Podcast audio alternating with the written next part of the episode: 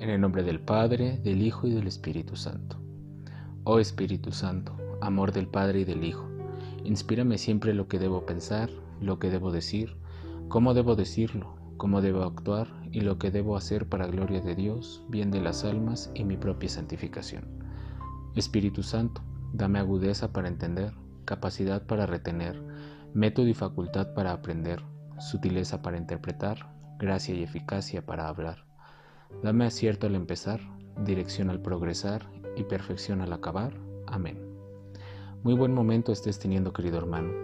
En este día escucharemos el Evangelio de San Juan, capítulo 12, versículos del 44 al 50. En este fragmento podemos entender cómo la salvación, si bien es un don gratuito de amor que Dios nos da, es una acción que solo puede brotar de la libre elección por ella en última instancia. El Padre, quien ha enviado a su Hijo Jesucristo a redimir al género humano, ha puesto ya los medios para lograr nuestra salvación. Sin embargo, el paso final es una elección totalmente voluntaria, creer en la buena nueva de Jesús y con ello creer en el Padre mismo. Dos acciones son necesarias para caminar en la luz, aceptar las palabras de Jesús y ponerlas en práctica. No basta con creer, hay que actuar.